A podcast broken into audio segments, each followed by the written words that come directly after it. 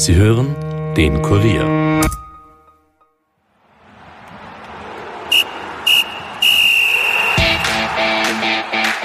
Der LASK hat sich in der Liga dank einer Niederlage von Salzburg weiter abgesetzt und trifft zudem im Achtelfinale der Europa League auf Manchester United. Über den Erfolgslauf der Oberösterreicher spreche ich heute mit dem Kollegen und Sportchef Bernhard Hanisch. Zudem reden wir über das aktuell große Thema in Deutschland, wo Anfeindungen gegen Mäzen Dietmar Hopp eine große Fandiskussion auslösten. Mein Name ist Stefan Berndl und ich wünsche euch viel Vergnügen mit dieser Episode.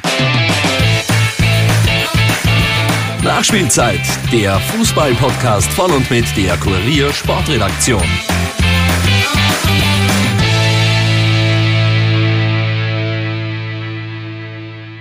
Wieder ein herzliches Hallo in die Runde. Wir haben in den letzten Wochen viel über Salzburg, über Rapid und die Wiener Austria gesprochen.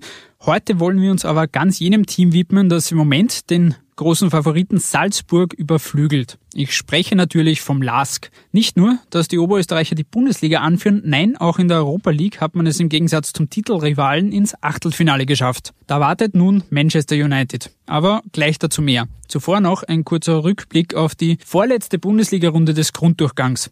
Die Austria musste sich bei Sturm mit einem 1 zu 1 begnügen und ist endgültig gescheitert, die Meisterrunde noch zu erreichen. Was das nun für die Wiener bedeutet, habe ich im Prinzip schon letzte Woche mit dem Kollegen Strecher besprochen. Dass man es am Ende auch nicht unbedingt verdient hat, musste sogar Sportvorstand Peter Stöger eingestehen.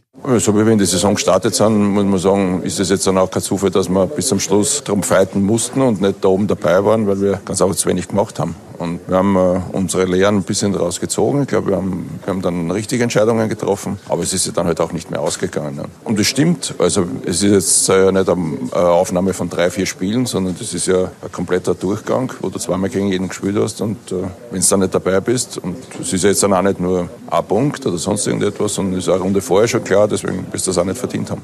Der WRC gewann derweil bei St. Pölten mit 4 zu 0, während WSG Tirol und die Admira sich mit 1 zu 1 trennten. Was vor allem eines bedeutet, St. Pölten übernahm vorerst die rote Laterne von den Tirolern. Ebenfalls siegreich blieb Rapid mit 3 zu 1 gegen Mattersburg und der Lars gegen Hartberg. Zwar lagen die Steirer lange mit 1 zu 0 voran, am Ende gab es aber eine deutliche Niederlage. Hartberg jubelte trotzdem, steht man doch fix in der Meistergruppe. Und dann am Montagabend folgte der nächste Dämpfer für die Salzburger. Bei Altach gab es eine 2 zu 3 Niederlage. Der Titelverteidiger ist nun bereits fünf Pflichtspiele ohne Sieg, während der Lask vorne wegmarschiert. Was die Salzburger ein wenig ratlos zurücklässt, auch Trainer Jesse Marsch.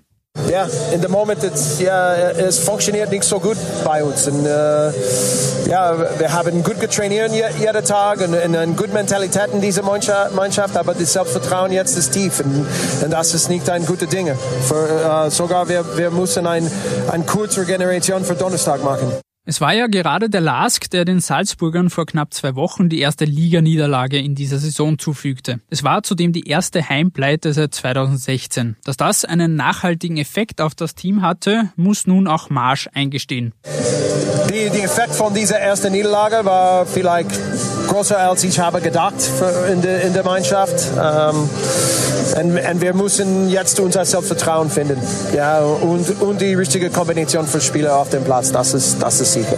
Viel Zeit ist für Salzburg nicht. Geht es doch schon am Donnerstagabend ins Cup-Halbfinale gegen den LASK. Bevor wir darauf eingehen, wollen wir uns jetzt erst einmal voll auf den LASK konzentrieren. Zu diesem Zweck begrüße ich jetzt den Kollegen und Sportchef Bernhard Hanisch und Langzeit-LASK-Fan oder Jugend-LASK-Fan bei mir im Podcast. Lieber Bernhard, herzlich willkommen. Hallo, freut mich. Einerseits wollen wir über den Erfolgslauf des LASK reden, andererseits auch kurz über jenes Thema, das aktuell den deutschen Fußball beschäftigt, und zwar die Causa Dietmar Hopp. Da gibt es seit Tagen Proteste und Schmähungen der Fans und eine riesige Diskussion um das ganze Thema. Aber first things first, beim LASK läuft es aktuell mehr denn je. In den letzten fünf Spielen in der Liga sind immer mindestens drei Treffer gelungen. Was das über den Club aussagt, erklärte Peter Michael gegenüber Sky ja, dass wir offensiv enorme Power entwickeln können. Ähm, ja, ähm, Im Moment gelingt es uns ganz gut, vorne in die Box zu kommen. Die erste Halbzeit war heute ein bisschen zäh, aber wie gesagt, zweite Halbzeit war überragend. Wir hätten viel höher gewinnen können. Und ja, ähm, jetzt, jetzt können wir wieder mit den Fans feiern, gut regenerieren und am, am Donnerstag wartet schon das nächste Highlight für uns. So, auf das nächste Highlight, das Cup-Semifinale am Donnerstagabend, wollen wir natürlich auch zu sprechen kommen. Erst einmal aber zur generellen Situation. Der LASK ist nach wie vor auf drei Hochzeiten unterwegs. In der Liga, im Cup und in der Europa League und eilt dennoch von Erfolg zu Erfolg in den letzten Wochen. Man ist sehr treffsicher, man hat die beste Defensive der Liga. Wie erklärst du dir diesen Erfolg, den der Verein gerade die letzten Wochen jetzt geschafft hat? Naja, ich ehrlich gesagt, ich bin auch ein bisschen überrascht man wartet oder irgendwo erwartet man vielleicht einen kleinen Einbruch, aber der kommt nicht. Das ist einmal dahingehend, dass anscheinend da wirklich sehr, sehr gut gearbeitet wurde, auch was den, den, den konditionellen Bereich dieser Mannschaft anbelangt.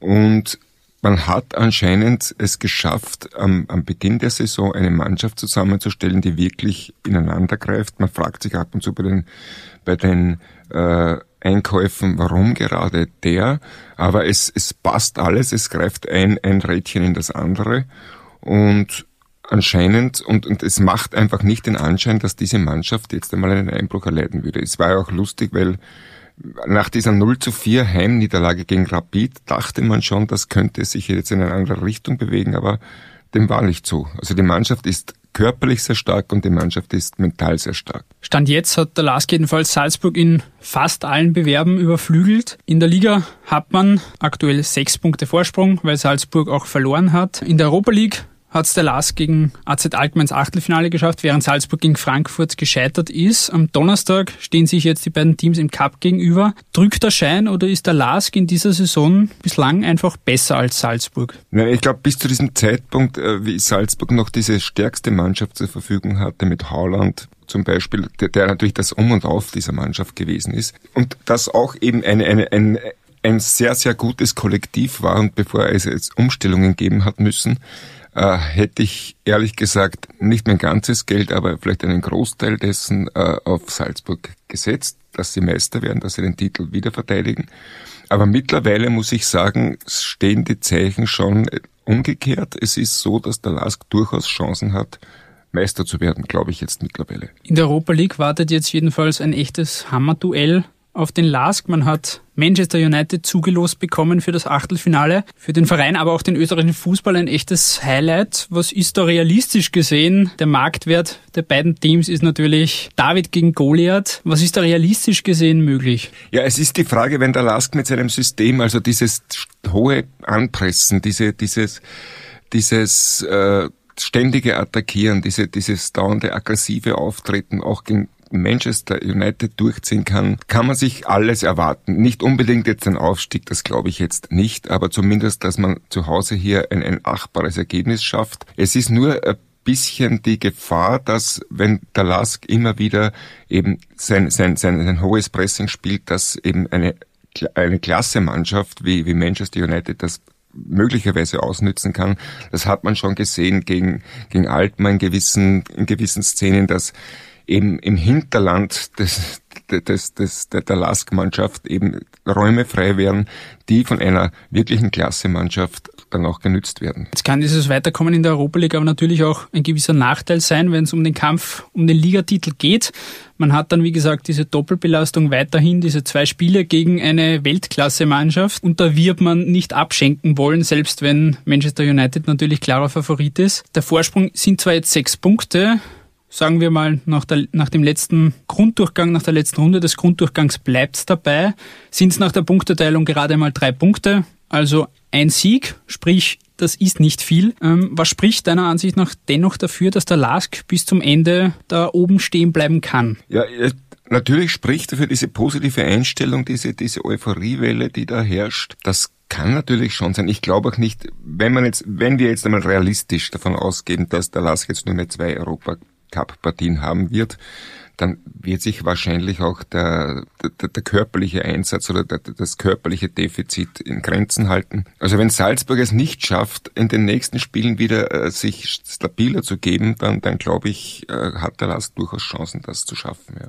Bevor wir dann auf das Thema Dietmar Hopp und nach Deutschland blicken, noch kurz aufs Cup-Halbfinale. Das steht jetzt am Mittwochabend und am Donnerstagabend an.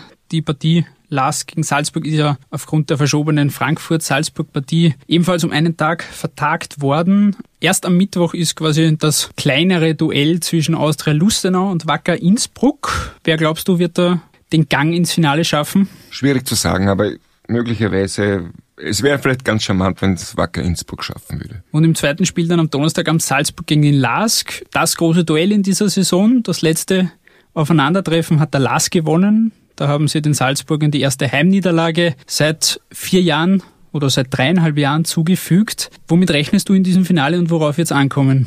Ja, alles, alles drinnen. Ich sage nur 55 Jahre, wenn ich mich jetzt nicht verrechne, nachdem der Lask zum erst, als erste Bundesligamannschaft das Double geholt hat, dann wäre es natürlich auch jetzt ein, ein, ein schmuckes Aufwärmen, ein schönes Jubiläum, wenn das noch einmal gelingen würde. Aber so weit sind wir noch nicht. Aber wie gesagt, es ist, es ist drinnen. Wenn jetzt sich nichts Wahnsinniges verändert in dem ganzen Konstrukt der beiden Mannschaften, dann ist es drinnen. Während es jetzt beim LASK aktuell läuft, wie aufgefädelt, hat Salzburg die Cup-Generalprobe, wie gesagt, gegen Altach deutlich verpatzt, hat 3 zu 2 verloren. Man hinkt den Erwartungen jetzt die letzten Wochen deutlich hinterher. Gegen Frankfurt kann man zwar ausscheiden, aber man hat im Hinspiel bei diesem 4 zu 1 doch deutlich gesehen, dass da einiges nicht ganz zusammenpasst. Gerade die Defensive ist ein großes Manko. Was glaubst du, droht dem Verein und vielleicht auch Trainer Marsch, sollte dieses Cup-Halbfinale tatsächlich verloren gehen? Ich, schwierig zu sagen. Ich glaube, Salzburg hat trotzdem so einen langen Atem, dass sie auch eine Schwächephase überstehen würden, beziehungsweise es wird, glaube ich, nicht den Trainer sofort treffen man wird wieder eine neue Aufbauarbeit leisten, man muss halt jetzt einmal durchtauchen, ob das jetzt so klug war, im Winter eben solche großen Einschnitte zu machen. Personell war vielleicht ein finanzielles, äh, ein finanzieller Anreiz.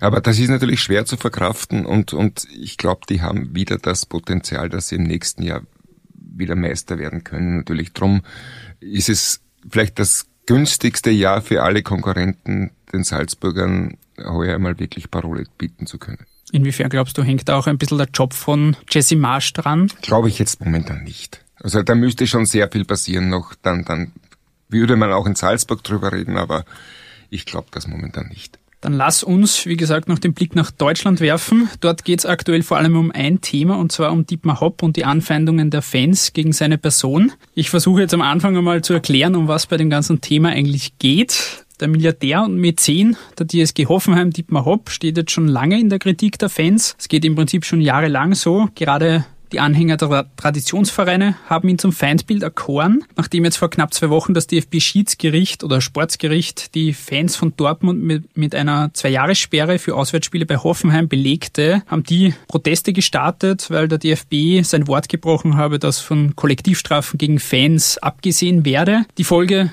waren jetzt diese ganzen Proteste in den Stadien und den Anfang hat das Spiel Hoffenheim gegen Bayern gemacht. Da waren Plakate zu sehen und lesen, auf denen Hopp beschimpft wurde und der DFB angegriffen wurde. Die weitere Konsequenz war, dass der Drei-Stufen-Plan, den es in diesem Fall gibt, umgesetzt wurde. Der sieht folgendermaßen aus. Erst gibt es eine Unterbrechung, dann eine Stadiondurchsage, dann werden die Spieler in die Kabinen geschickt und im schlimmsten Fall gibt es eine Spielabsage. Beim Spiel der Bayern wurde jetzt zweimal das Spiel unterbrochen, dann wurden die Mannschaften eine Viertelstunde in die Kabinen geschickt und am Ende haben sie mehr oder weniger ein launes, launiges Getribble am Mittelkreis durchgeführt und die letzten zehn Minuten so hinter sich gebracht, aber gespielt wurde nicht mehr. Die Bayern-Bosse, also Rummenigge und Co., die haben sich solidarisch mit Hopp gezeigt und es sind dann enorm große Debatten entstanden aus dem Ganzen. Auch in anderen Stadien hat es Proteste gegeben. Die Kritiken und Schmähungen richten sich da, wie gesagt, einerseits gegen Hopp, andererseits gegen den DFB. Und die große Debatte, die jetzt aufkam, war, und die den deutschen Fußball nach wie vor beschäftigt, ist, inwiefern dieses harte Durchgreifen bei diesem Spiel angemessen war oder ob das eher unverhältnismäßig war. Denn während bei rassistischen und homophoben Beleidigungen und Schmähungen, etwa gegen Spieler, was auch die letzten Wochen immer mal wieder vorkam, eher verhalten reagiert wurde, ist jetzt wo ein Milliardär beleidigt worden ist, wurde dieser Drei-Stufen-Plan fast bis zum Ende durchgesetzt und das Spiel fast abgebrochen. Und genau diese Diskussion gibt's jetzt und die ist noch lange nicht erledigt. Heute Abend nach dieser Aufnahme findet etwa ja das Pokalspiel zwischen Schalke und dem Bayern statt und auch da werden Aktionen der Fans und ein mögliches Reagieren der Verantwortlichen erwartet. So, nach dieser sehr ausführlichen und ich hoffe verständlichen Erklärung der ganzen Thematik meine Frage an dich. Wie beurteilst du diese ganze Debatte und kannst du die Kritik der Fans, die da vorgebracht wird, abseits von den Beleidigungen und Schmähungen, die natürlich gar nicht gehen, kannst du die irgendwie nachvollziehen? Das kann ich schon, ja. Es ist natürlich, man muss immer ein bisschen vorsichtig sein. Die Person Hopp ist natürlich jetzt im Fadenkreuz, sprichwörtlich, man hat es auch gesehen, es wird auch so gezeichnet, was natürlich jetzt sehr geschmacklos ist. Aber es, er ist als Stellvertreter für das ganze System, das da in dieser in diesem Profifußball Einzug gehalten hat, nicht nur in Deutschland natürlich. Aber ich kann das schon verstehen, dass kritisiert wird, äh, dass der der Kommerz im Fußball immer, immer, immer höher geworden ist und dass das natürlich, es gibt da gewisse Vertreter, die oder Menschen, die eben diesen ganzen Kommerz äh, darstellen. Das ist der Herr Hopp, das ist auch ein Teil dieser der, der, der Bayern-Führung, das ist natürlich auch der Herr Mateschitz. Ja. Man muss ein bisschen vorsichtig sein, auch äh, wenn man die Kritiker betrachtet. Es ist natürlich nicht, nicht leicht, den, den Ultras da eben, eben zuzusprechen, weil auch die haben natürlich Vorgangsweisen, die man, die man wirklich kritisieren muss. Aber ich glaube, was daraus entstehen sollte, ist einmal eine grundsätzliche Diskussion über den Fußball. Wohin soll sich der entwickeln? Wann ist einmal Schluss mit dieser Geschäftemacherei?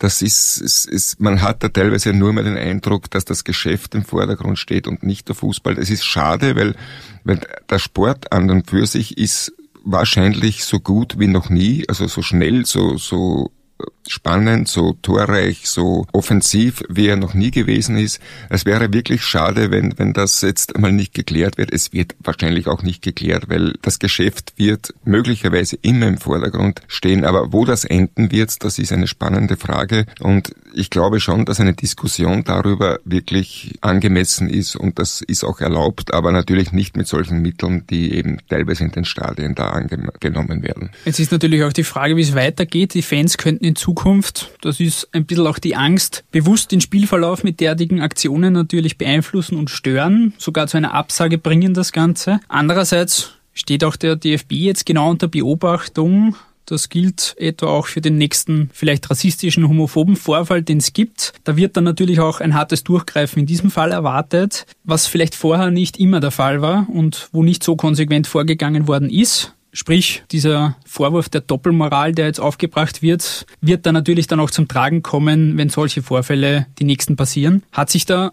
der Verband selbst auch ein wenig in eine Sackgasse manövriert? Ich weiß nicht, ob es eine Sackgasse ist. Man muss das vielleicht positiv sehen, äh, wenn's, wenn jetzt wirklich eine, eine, eine Messlatte angelegt wurde, dass man also auch bei, bei homophoben beziehungsweise bei rassistischen Ausschreitungen dieselben, dieselben Konsequenzen anlegt, dann ist das was Positives, finde ich, weil es ist höchst an der Zeit, dass da auch was geschieht.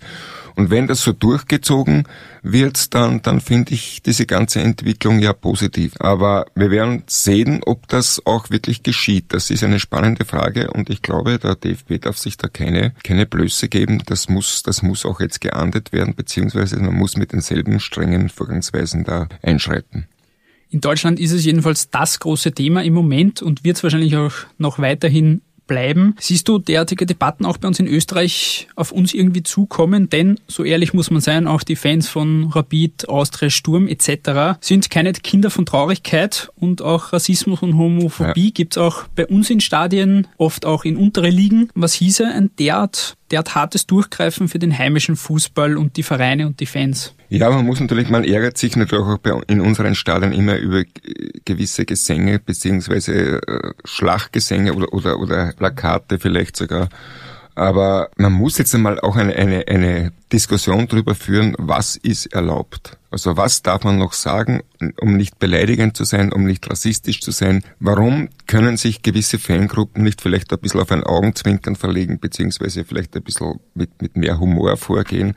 Aber ich bin der Meinung, wenn das weiterhin, es gibt gewisse Gesänge, die kennt jeder, der in österreichischen Stadion ist, weiterhin so praktiziert werden, bin ich der Meinung, dass das auch unterbunden werden sollte mit, mit, mit, mit Spielunterbrechungen oder was auch immer, ja. Damit wollen wir die Episode für heute beschließen. Wir werden das ganze Thema weiter verfolgen die Fandebatte in Deutschland und natürlich auch den LASK und seinen Erfolgslauf. Schauen wir, ob er am Donnerstag gegen Salzburg weitergeht im Cup. Danke, lieber Bernhard, jedenfalls für deine Zeit. Bitteschön. Danke auch an Sky für die Tonaufnahmen und natürlich auch an alle Hörerinnen und Hörer. Habt noch eine schöne Woche und bis zum nächsten Mal. Ciao. Bis zum nächsten Mal.